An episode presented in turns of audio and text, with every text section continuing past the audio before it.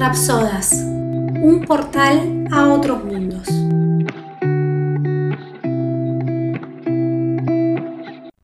Ella en el fuego, capítulo 1. 11 años. Eso tenía yo. Ya pasaron 30 desde aquella tarde de lluvia, pero recuerdo cómo sucedió. O por lo menos, como yo creo que sucedió. Cuando sonó el teléfono, atendí yo. Amaba atender y jugar ser telefonista. Nunca jugué a la mamá. Siempre era telefonista, maestra o secretaria. Secretaria era mi preferido porque tenía una máquina de escribir vieja y me creía importante. A, S, D, F, G. Me aprendía el teclado de memoria y después lo recitaba en la cena. A mamá le daba gracia, a papá le encantaba, pero a ella, ¿para qué te va a servir eso? ¿Me querés decir? Las letras no te van a dar de comer. Aprendí algo útil. ¿Por qué no ayudas a tu mamá en la cocina? Levanta la mesa, chiquita. Ella tenía los ojos siempre opacos. No recuerdo haber escuchado su risa ni siquiera una vez en esos tres años que vivió en casa.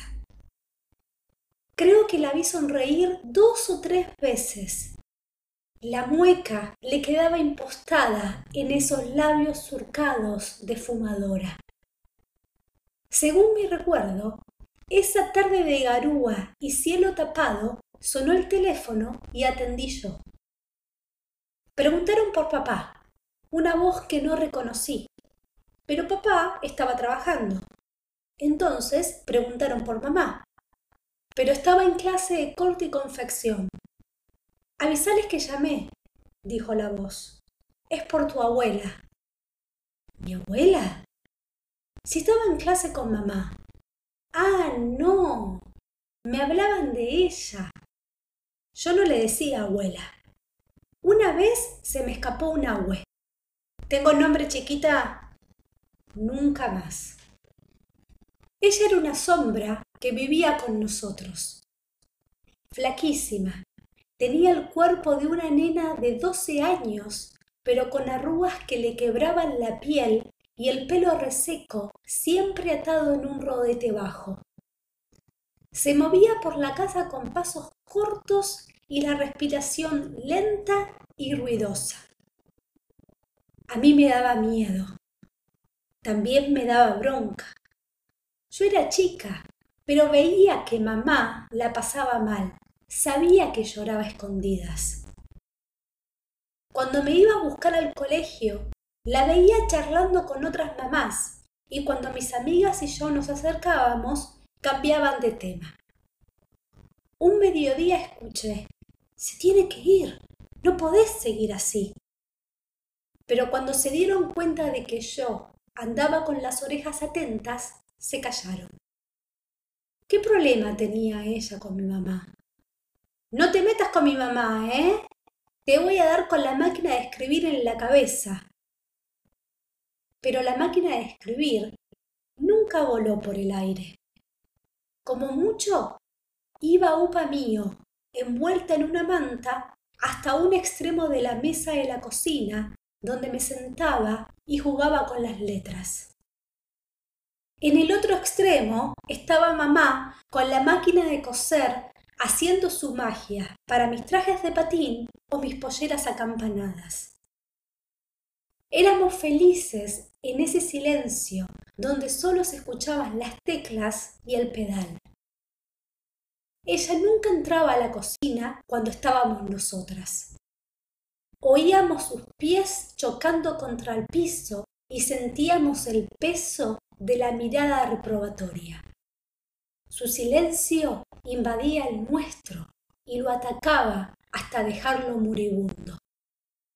Mamá levantaba la vista, arqueaba las cejas y se sentaba más derecha, como una perra con el lomo erizado y los colmillos al aire. Me costaba entender que se llevaran mal porque las dos amaban al mismo hombre. Papá era una especie de soga en el juego de tira y afloja. De un lado, tironeado por su mamá, y del otro, por su esposa. A pesar de la convivencia, mamá y ella solo compartían la cena. El resto del tiempo parecían moverse como si la casa entera fuese la pata de un escenario por donde aparecían y desaparecían sin mirarse a los ojos. Si mamá limpiaba la cocina, ella fumaba en el patio. Si mamá salía a regar las plantas, ella entraba a hacerse un té. Si mamá ordenaba el comedor, ella se encerraba en su habitación, que antes había sido el lavadero. Una sola vez las vi enojadas. Yo volví a casa del colegio con una amiga y su mamá cuando desde la calle la escuché gritar. Algo así como que eran sus cosas, que necesitaba privacidad, que eran souvenirs. Me puse tan nerviosa que cuando intenté abrir la puerta se me cayeron las llaves. Hacía una semana que me habían dado las llaves de casa y las usaba junto con cinco llaveros multicolores que confirmaban mis ganas de ser grande. Levanté el manojo, logré invocar la llave en la cerradura y entré corriendo. Las encontré en el pasillo que unía la cocina con el ex lavadero. Tironeaban de una bolsa de plástico con manijas finitas que mamá agarraba con los puños bien cerrados mientras le decía que eran un peligro, y algo más, que quedó tapado por los gritos agudos de ella.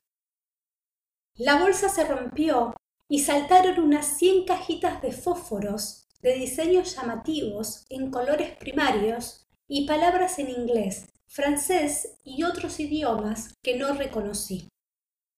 El cuerpito destartalado de ella se agachó y las manos huesudas, con las uñas pintadas de rosa, empezaron a juntar las cajitas y los fósforos desparramados por el suelo.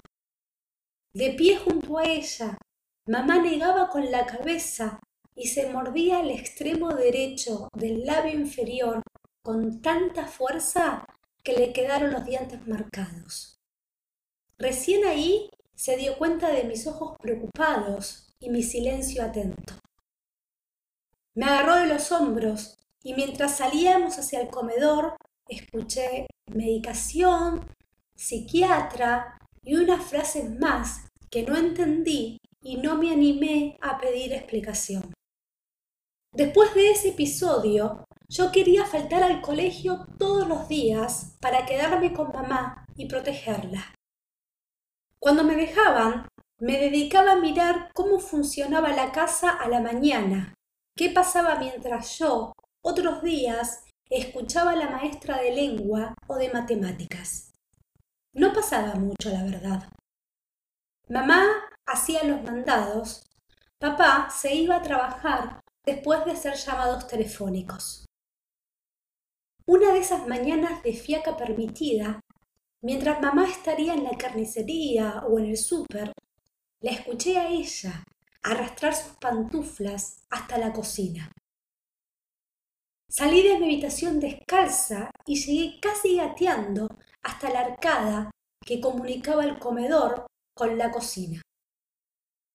Me quedé agazapada entre la mesa del televisor y la estufa, estudiando sus movimientos, su tristeza eterna, su desapego autoritario. La vi prender la hornalla, la vi poner la pava con agua, la vi abstraerse, la vi reaccionar cuando la pava chillaba, la vi dejar la pava en el fuego hasta que el agua se consumió, la vi llevar el fuego al máximo, la vi respirar profundo cuando una llamarada naranja empezó a quemar un costado de la pava y enseguida el olor y el humo desbordaron la cocina. La vi mirar la llama con los ojos brillantes. La vi agarrar un repasador y acercarlo a la llama. La vi tirarlo al piso, justo cuando se escuchó un alarido de mamá desde la puerta de entrada. La vi apagar el fuego y salir de la cocina. La vi buscarme con la mirada, llevarse el dedo índice derecho a la boca y cruzarlo sobre sus labios. Ahora, ella y yo teníamos un secreto.